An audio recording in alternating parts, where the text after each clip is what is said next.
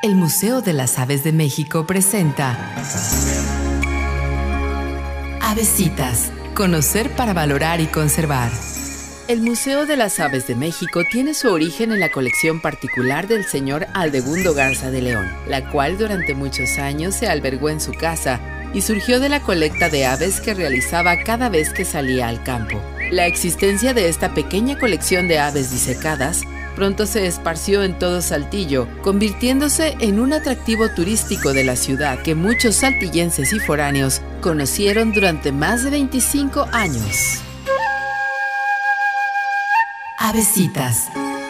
Conocer para valorar y conservar. Museo de las Aves de México. www.musave.org. Hidalgo y Bolívar, zona centro en Saltillo, Coahuila.